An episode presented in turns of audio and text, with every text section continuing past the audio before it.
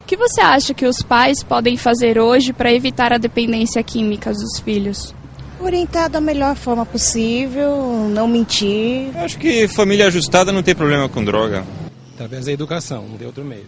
Eles devem ter mais atenção, dar mais é, carinho para os filhos. Deve levar no médico, conversar, no psicólogo. E tem outra coisa que eu acho importante, é religião. É fácil entrar nessa vida, é difícil é sair. Explicar realmente as consequências das drogas na vida das pessoas. Esclarecer o máximo possível e estar aberto para no momento que tiver um problema, o filho chegar para conversar com o pai.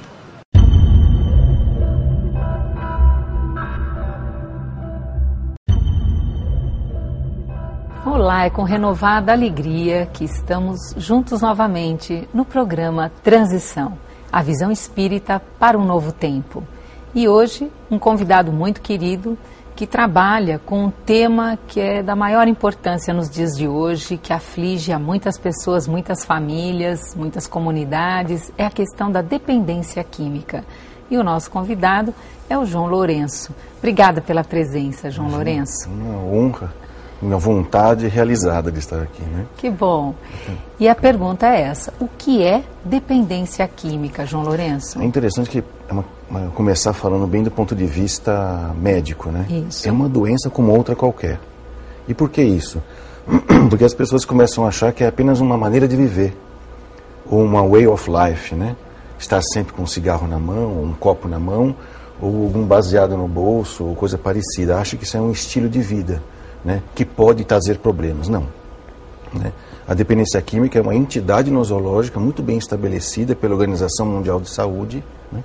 É uma doença, ela tem uma série de características que a definem, que a descrevem, na qual você pode fazer um diagnóstico muito preciso e começar um tratamento. Porque se não tratar, achar que isso é apenas uma maneira de viver, ou que eu sei como usar, ou aprendi a usar, vai morrer. É uma doença que é fatal. Uma das características dessa doença que ela é ser fatal. Né? E a quem pode ser acometido pela, por uma. É, esta, é, quem pode pegar essa doença? Quem pode né? pegar essa doença? É interessante que essa doença não é uma doença contagiosa, né? Então, vamos dizer assim, não é porque você tomou um, um cafezinho naqueles copinhos de boteco, né? Que é o mesmo que a pessoa toma uma pinga, que você vai pegar a dependência química. Então, isso não é uma doença contagiosa, né? Mas, vamos dizer assim, estatisticamente, observando como é que funciona essa doença em psiquiatria, em saúde mental, o diagnóstico sempre é pela evolução, não é só por sintomas. Tá. Né? É, a gente observa que de 10 a 20% da população que passar a fazer uso de alguma substância química psicoativa, pode ser ela lícita ou ilícita, né? Vai acabar desenvolvendo dependência química. De 10 a 20%? Exatamente. É uma predisposição genética, ou seja, uma, uma predisposição mórbida. Não dá para saber quem tem. E como se faz o diagnóstico, João Lourenço? É interessante. O diagnóstico, normalmente as pessoas acham, ah, não tem um exame de sangue? Não, não tem. Não tem um exame de ressonância magnética, tomografia, essas coisas? Não, não tem. Esses exames a gente até pede para o dependente químico para a gente poder estadiar as lesões que ele possa ter tido em função da dependência química. Ah. Então, existem sequelas leves, moderadas e graves que dá para você determinar com esses exames, que é a parte médica, a parte psiquiátrica, a parte clínica da dependência química. Mas o diagnóstico é feito hoje em dia seguindo uma técnica do Levin Clark, que é da saúde coletiva, da saúde pública, né? que é fazer, retirar o que a gente chama da história natural da doença. Hum, Como, por exemplo, a história natural da verminose, né, que é muito simples. É, a pessoa vai contar uma historinha para você que você já percebe, puxa, ela deve estar com verme. Que história é essa? Que a pessoa está muito magra, muito pálida, que come pra, muito, que dorme muito. Aí você vai vendo a história dela, ela mora no interior, não tem condições de higiene mínima, mora numa casa sem esgoto, sem água encanada, come o que pega na plantação, que é o mesmo lugar onde ela faz as obras dela, a obra é Sim. de evacuar, né? Sim. Aí você começa a perceber que tem uma história, pois tudo isso indica que talvez ela tenha verme. Isso é a história natural da verminose. Ok. A dependência química também tem sua história natural, né? Com a diferença de que na verminose, se você pedir um exame, né? Ou até pode aparecer no exame de fezes. Na dependência química não tem, né? Então, a história natural da dependência química é o que mais faz a, o diagnóstico. Que a gente divide até essa história em fases para fins didáticos. Sim. É, a primeira fase é a fase do uso social, onde as pessoas aprendem a usar. Eu costumo dizer que hoje em dia os adolescentes vão namorar com a droga, tentando ver qual é aquele que se, melhor se adequa, vamos dizer assim. E é verdade, você vai nas baladas hoje em dia, tem de tudo lá, né? Álcool é o de menos. O álcool é a porta de entrada, o cigarro também. Aí eles vão experimentando outras drogas, querendo efeitos cada vez maiores, né? juntando drogas, inclusive. Né? Hoje está na moda as drogas químicas, né? que eles dizem que é mais segura, como o êxtase, como o glass, como o, o, o doce, que eles chamam que é o ácido lisérgico, né? que é o LSD que roda nas, nas festinhas, nas baladas aí, né? Quando a pessoa começa a usar droga, se ela tiver a predisposição à dependência química, ela passa para outra fase, que é a fase da manifestação da dependência química. Essa fase da manifestação é quando a gente observa alguns sinais que são típicos de quem é dependente químico. Primeiro, é a tolerância ao químico. Precisa de doses cada vez maiores para ter o mesmo efeito. E aí não adianta só a dose, tem que misturar drogas também. E é quando então ela começa a ter os efeitos colaterais sérios, lesões mínimas cerebrais, de comportamento assim. Todo mundo percebe que ela mudou o jeitão dela. Né? E aí, se ela não parar aí, ela vai para a terceira fase, que é a fase da dependência propriamente dita, onde ela precisa manter uma certa quantidade de químico no sangue, senão ela passa mal. Né? Ou por abstinência, ou por fissura, como a gente fala. Vontade de usar muito forte. E aí as lesões cerebrais são maiores, já começam a vir as lesões psiquiátricas é onde a gente começa a perceber que o dependente químico já está caminhando para o fundo do poço. Essas três fases, o uso social, a manifestação da dependência e a dependência propriamente dita, num, num, nos anônimos, nos alcoólicos anônimos, nos narcóticos anônimos, eles têm uma, uma, uma, maneira de nomear isso muito interessante que a gente não esquece, né, que eu vou falar aqui. A primeira fase é a fase do macaco, que o, todo dependente químico, quando usa o álcool, a maconha, ou o calmante, seja lá o que for que ele vai usar, ele fica muito diferente do que a maioria das pessoas que são só usuários. Né? Ele muda muito o comportamento dele. Tanto que ele passa a ser chamado, antigamente, o arroz da festa, né? arroz de festa. Uhum. Se ele não beber e não usar droga, eles vão dar droga, alguém paga para ele, porque ele fica tão diferente que ele anima. Né? E aí o que acaba acontecendo? É a fase do macaco por causa disso mesmo, porque ele é o brincalhão. Depois, conforme vai entrando o fenômeno da dependência, que é precisar de doses cada vez maiores, as lesões começam a aumentar. E aí então ele começa a ficar muito irritado quando as pessoas falam para ele: Pô, você está exagerando. E por que, que as pessoas falam? Porque isso é uma pessoa querida. O dependente químico não é um malandro, um safado, um vagabundo. Mas ele vai começando a mentir, a fingir, a negar a doença. Ele não nega que usa, mas ele nega que está doente. E a negação é um problema inconsciente. Não é uma mentira. Mentira é consciente. Ele não mente que usa, mas ele não consegue perceber que tem problemas. E aí o que acaba acontecendo? Nessa fase, quando você vai conversar com ele, ele já está com lesão cerebral, muito irritado por causa do uso das drogas. É a fase do leão. Então, da fase do macaco, ele passa para o leão. É quando ele começa a ir nas delegacias da mulher, porque bate na esposa, bate nos filhos. E, e eu não estou incluindo só os homens, não. Não, tá? mulheres. As mulheres também, que é um duplo estigma. Sim. Ser mulher e ser dependente química é um estigma muito maior do que para os homens. Sim. E se esconde a dependência química da mulher porque é feio. Então é aquela que mais demora para ser tratada. Puxa. Né? E a última fase, a gente fala que é a fase do porco, que é quando ele já não toma mais banho, já não se cuida mais, perdeu o emprego, perdeu a autoestima, perdeu a dignidade, perdeu a família, ninguém quer mais aquela pessoa, porque todo mundo tenta ajudar, mas ninguém sabe como ajudar, porque acha que aquilo é só, ah, coitado, ele bebe porque ele está triste. Ah, não, ele bebe porque o pai morreu. E não é ele. Ele tem uma doença compulsiva que tem que ser tratada com conhecimento. Então essas três fases, qualquer um pode perceber. É a fase do macaco, a fase do leão e a fase do porco. Né? A fase do porco é uma fase difícil, porque às vezes ele já está no fundo do poço e às vezes fica difícil tirar ele lá de dentro, principalmente quando ele não quer. Né?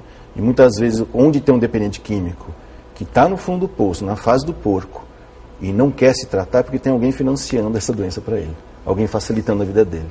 Né? Normalmente é uma esposa, uma mãe, um pai, um patrão, um médico, um psicólogo, que às vezes, por não entender o processo, é, vai facilitando a vida da pessoa, ela não percebe o que ela precisa mudar e ela continua usando droga, porém, com pseudo-tratamento, vamos dizer assim.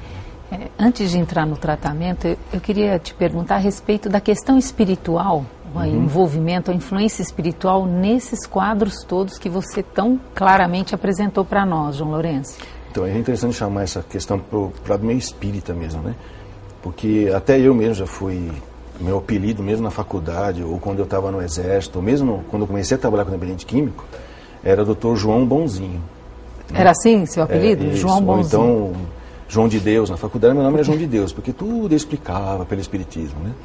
Eu, era um, explicação, eu explicava mais que Freud, né? Eu explicava Freud, né? E aí, no Exército, eu era Tenente Navajas, o bonzinho. Isso pegava mal, né? Já- E eu também, eu, na- no, no- no hospital onde eu comecei a trabalhar, que eu fui para poder aprender a lidar com o dependente químico, também me chamavam, o Dr. João Bonzinho. Por quê? Porque eu comecei, nas primeiras semanas que eu comecei a trabalhar lá, eu falava de espiritismo para os dependentes químicos. né? Eu era plantonista e médico assistente do departamento de alcoolismo, naquela época era DAO. Né? Sim. E eu, como ela era uma chácara enorme, eu ficava passeando com eles e falando: olha, vocês devem estar bebendo porque vocês têm encosto. Né? Vocês devem ter problema com droga porque deve ser algum problema kármico. É, de vida passada. Exatamente. Aí na segunda-feira fazia fila de dependentes químicos pedindo alta a pedido, porque eles não queriam mais se tratar, porque o doutor João tinha falado que eles bebiam porque tinha encosto. Porque era um processo obsessivo, que era só fazer um. Um tratamento e pronto. A equipe ficava uma arara comigo. né? Imagino. Ixi, eu lembro até da, da Cecília, uma psicóloga muito experiente nisso. Ela quase ajoelhava no chão, doutor João, não pode falar essas coisas. Até que eu fui internado. o, o- a equipe decidiu que eu deveria participar do tratamento como se fosse um dependente químico e aprender como que lida com olha. eles. Foi aí que eu percebi que o dependente químico ele desenvolve um tipo de malandragem, né? Uma lábia. É uma lábia, é, para poder continuar usando droga. E não é maldade isso, Não. mas causa mal. E quem não souber lidar com isso, entra no Hum. jogo deles e, em vez de tratar. Está se enganando e enganando o dependente químico. Por isso que não se indica que um profissional, um único, cuide É, de tem um- que ser uma equipe. uma equipe multidisciplinar. Eu diria até que é interdisciplinar, Interdisciplinar. transdisciplinar hoje, que a gente fala que é melhor ainda, porque a gente já fala o lado espiritual da trans- coisa. né? é, perfeito. Então- e o que, que você aprendeu quando você estava lá com eles? No fundo, no fundo, eu aprendi a ser malandro, né? É gozado falar isso, né? Mas é, ninguém limpa piche, né? Com água cristalina, né? A gente li- limpa com óleo 90, depois óleo 90 com óleo 50. Então eu tive que aprender como é que é a linguagem. Sim. E aí eu posso contar umas experiências minhas, que eu aprendi muito com, o nome dele é Benedito Negrão Feu, né? Uma pessoa que me ensinou muito a, a lidar com o dependente químico, né? E é, exatamente foi a ideia dele de me internar. E eu comecei a perceber que tudo que eu aprendi em psiquiatria, em psicologia, ali eu tinha que esquecer. Né? Porque a tocada era bem diferente. É, ele- eu diria que ele engana Freud. Sim. Não enganou Jung, tá? Sim, é verdade. Porque o Jung conseguiu falar, olha, eu não consigo te ajudar. Né? Para quem? Para o Bill Wilson, que foi o fundador do AA. Né? Dos Alcoólicos Anônimos, um dos fundadores. Mas uma experiência típica que eu tive, que eu achei muito interessante, é descobrir que eu também tinha os meus defeitos de caráter. Eu comecei a perceber que os 12 passos dos anônimos podia ser aplicado a mim primeiro, que é o que as pessoas faziam na equipe. Por que isso? É mais ou menos aquela história do Mahatma Gandhi, né?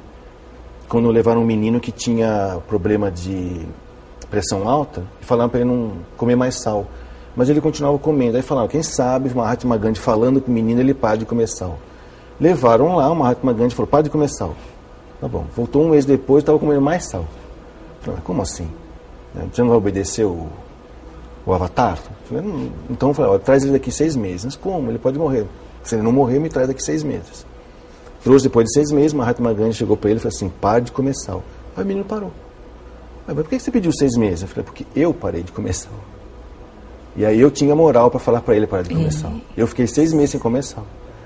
Então, nesse tempo que eu fiquei lá no, no hospital, Sim. foi o tempo em que, além de estar atendendo os pacientes só com o médico, eu não me intrometia mais no tratamento da dependência química, eu fui tratar dos meus defeitos de caráter. Aí eu comecei a perceber que eu era um espírita polido, né, como a gente fala, né? Muito bonitinho por fora, cheio de conhecimentos, porém, eu, se eu fosse para o inferno, eu ficava lá. né? E aí eu aprendi o caminho do inferno. Né? Como é que é a malandragem? Mas não no sentido de agora usar a malandragem para fins egoístas, né? para fins do bem comum. né? Ou seja, para lidar com o dependente químico, tem que saber, tem que ter um perfil para isso. Tem pessoas que não vão aguentar. Ou vão se irritar, ou vão morder a isca das manipulações, ou então vão, vão, vão cair no processo deles, vão ficar codependentes. Né? Você acha que a dependência química tem cura? Tem sim. Tem, mas ela recai. Bom, deve ter, mas é, provavelmente a cura é química também, né? Dependendo de alguns casos, tem sim. Tem. Tem cura sim, porque tudo tem cura tendo boa vontade e se esforçando para isso. Ora, se for doença, tem cura, desde que o indivíduo queira se curar. Mas aí a pessoa tem que ter Deus na vida, né?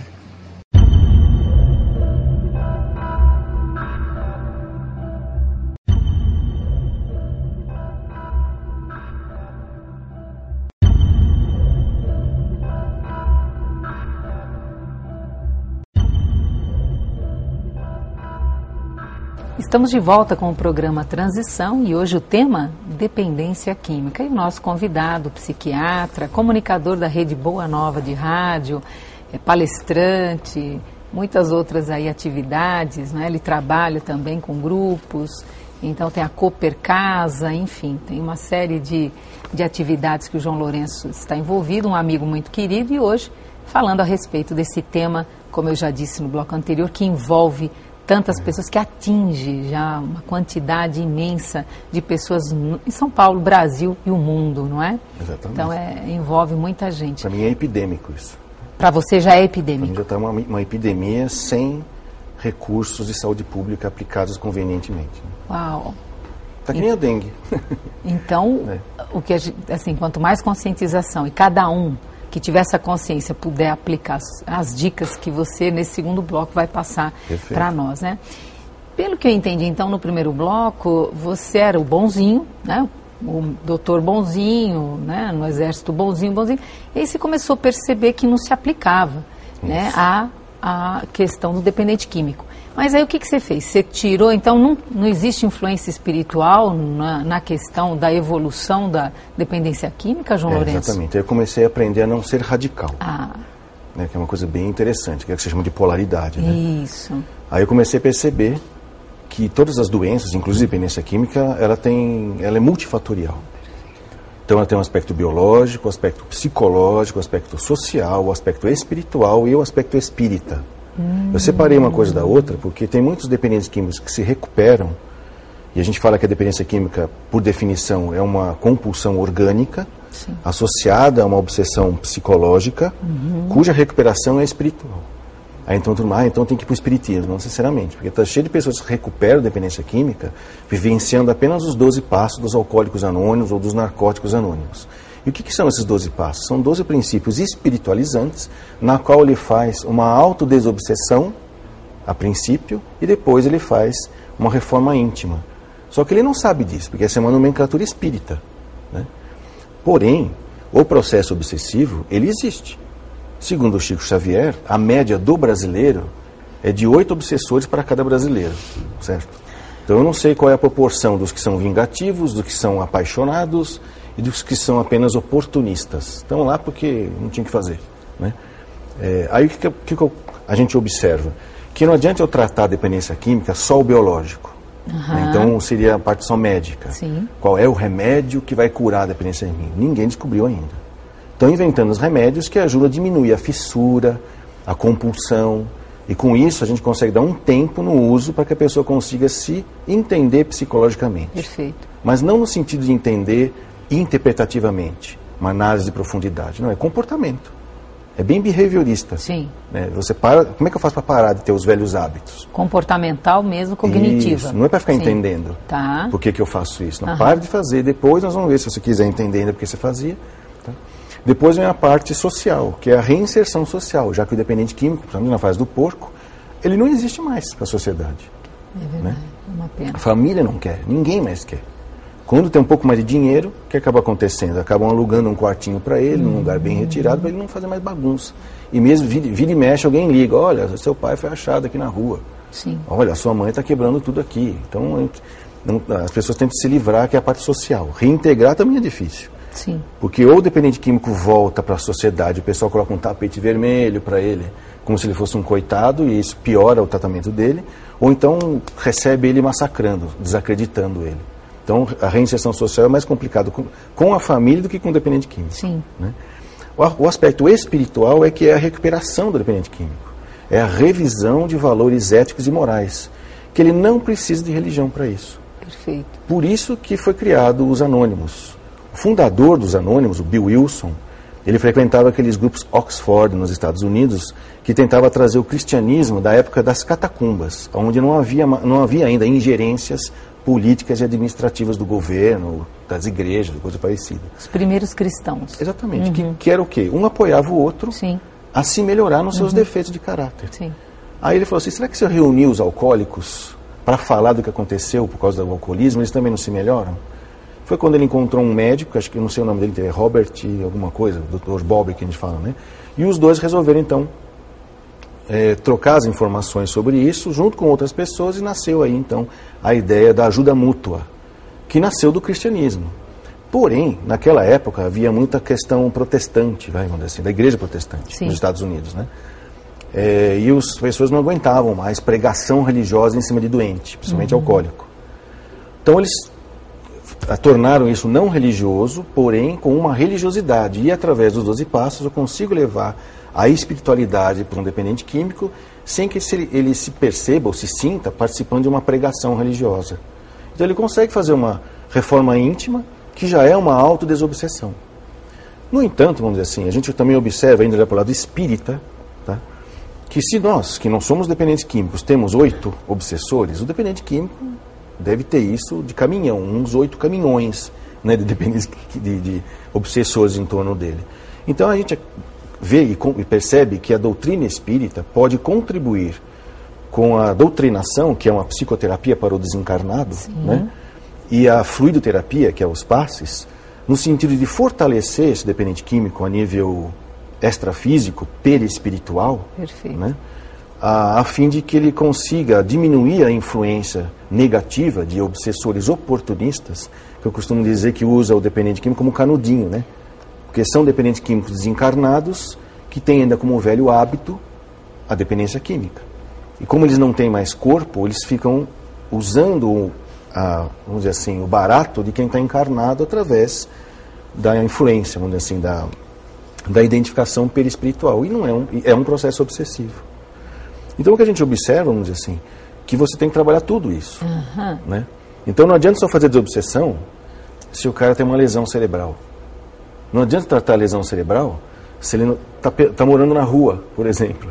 Não Não, adianta tirar ele da rua se ele não consegue se orientar ou trabalhar, ele não consegue nem ler direito. É, existem instituições hoje, por exemplo, tem uma instituição chamada Intervir, que ela só ajuda aqueles dependentes químicos que já lesaram o cérebro, que não conseguem nem fazer um currículo. E são engenheiros, são médicos, são advogados. Então lá, ele só ajuda a organizar. Hum, já não estão usando mais drogas, estão na programação dos 12 passos, podem até ser espíritas ou não, não importa. O que acaba acontecendo é que quando eles vão vivenciando os 12 passos, às vezes eles querem aumentar o despertar espiritual e aí eles se lembram da sua religião de origem. Uhum. Aí eles vão lá buscar Sim. se aprofundar mais. Porém, a porta de entrada para a espiritualidade são os 12 passos. É, eu sei que hoje a gente não teria possibilidade de aprofundar nesses 12 passos, mas Tá, eu gostaria claro. que você nomeasse cada passo. Na realidade, o primeiro passo, o- os primeiros quatro passos dos 12, é, resume tudo. Sim. porque os outros oito são os mesmos primeiros quatro aprofundados ou ampliados na consciência. Sim. Muito interessante isso. O primeiro passo é você admitir que não é que não é que não, não, não tem controle sobre a droga. Sim. Admitimos que somos impotentes perante a droga ou perante o álcool e que havíamos perdido o controle da nossa vida. É romper a negação, né?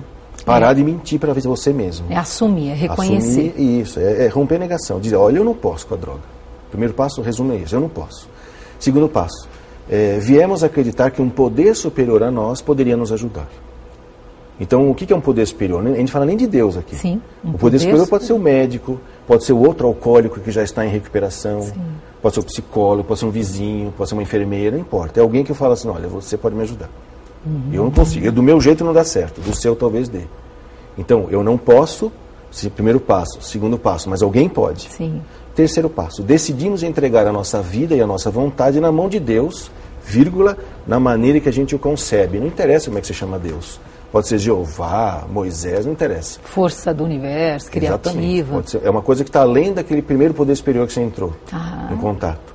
Então, resumindo, eu não posso, mas alguém pode, né, se eu deixar. Sim. Decidimos entregar a nossa vontade. Então, para de teimar. Porque o dependente químico tem muito disso, tem que ser do meu jeito. Ou então ele fala assim, tá bom, eu não quero mais beber pinga. Pode ser o licor? Não. Né? É a mesma coisa assim, eu tenho alergia a porco. Tudo bem, eu não vou comer o pernil. Pode comer um torresmo? Não, torresmo é porco ainda. Né? Não tem jeito. Né? Uhum. Então, e o, e o quarto passo é uma coisa interessante. É um, eles falam, fizemos um inventário minucioso e destemido de, das nossas vidas e tudo aquilo que a gente perdeu por causa da nossa dependência química. Coisa que nós não teríamos coragem de fazer sem ser dependente químico. Né? Porque se você tirar a palavra álcool ou droga do primeiro passo e alcoólico e adictos do décimo segundo passo, por exemplo, se você descobrir que é guloso Hum. ou que você é avarento e colocar lá, ó, admito que sou impotente perante a minha avareza e que perdi o controle da minha vida por causa disso, mas eu acho que deve ter alguém que pode me ajudar e se ela quiser eu vou me entregar essa ajuda. O que foi que eu perdi por causa da minha avareza? Você está fazendo uma reforma íntima sem saber. Né? Ou, ou melhor, está fazendo uma, uma, uma eu chamo de revisão de valores éticos e morais, né? saindo de valores éticos e morais egoístas e orgulhosos para mais altruístas, mais humildes. Né? É muito interessante esse processo. João Lourenço, as suas considerações finais, uma mensagem para quem está te vendo. Eu digo o ouvindo. seguinte, né? É, uma coisa que eu queria também, só para completar antes de terminar também, é sobre os, os médiums, né? Ah, é muito comum a mediunidade perturbada caminhar para a dependência química, ou o médium que começa a beber e perturba a sua mediunidade, e também aquela confusão que a pessoa faz, ah, mas quem toma remédio não pode participar da mediunidade. Depende. Se a pessoa toma remédio para se tratar, até melhora a mediunidade, mas quem toma remédio para se dopar, não. Né? Então o que a gente sugere é o seguinte, é, fica de olho, né? É, usar drogas, álcool, maconha, cocaína, êxtase, LSD, ou qualquer coisa que você possa inventar aí para dizer que não é droga, pode levar você à dependência química. E se você instalar essa doença em você, ela não tem cura. Ela é uma doença primária, já estava com você. Se você acionar, ela não tem cura, ela é crônica, ela é progressiva, e se você não deter essa doença, ela é fatal, você morre. Ou morre de, mor de morte morrida, né, de falência de múltiplos órgãos, ou de morte matada, que é o que mais mata o dependente químico, que é, é acidente de trabalho, briga na, na, no boteco, acerto de conta na bocada, e assim por diante. Ou é o morto-vivo, aquele que lesa o cérebro e fica um doente mental e vai ser um peso para a sociedade, mesmo que nem use mais droga. E se não for, ou seja, é uma doença perfeitamente que dá para se prevenir, se não deu para prevenir, dá para se tratar, só não tem cura. Então não convém brincar com isso. Muito obrigado pela tua presença e Eu pela tua participação, João A Lourenço. oportunidade de levar essas informações, né? E a nossa gratidão a você que esteve em sintonia, a você que agora tem aí profundas reflexões a fazer de como promover a sua saúde, para não precisar prevenir e muito menos tratar da dependência química. O programa Transição chega ao seu final. Semana que vem estaremos juntos. Até lá.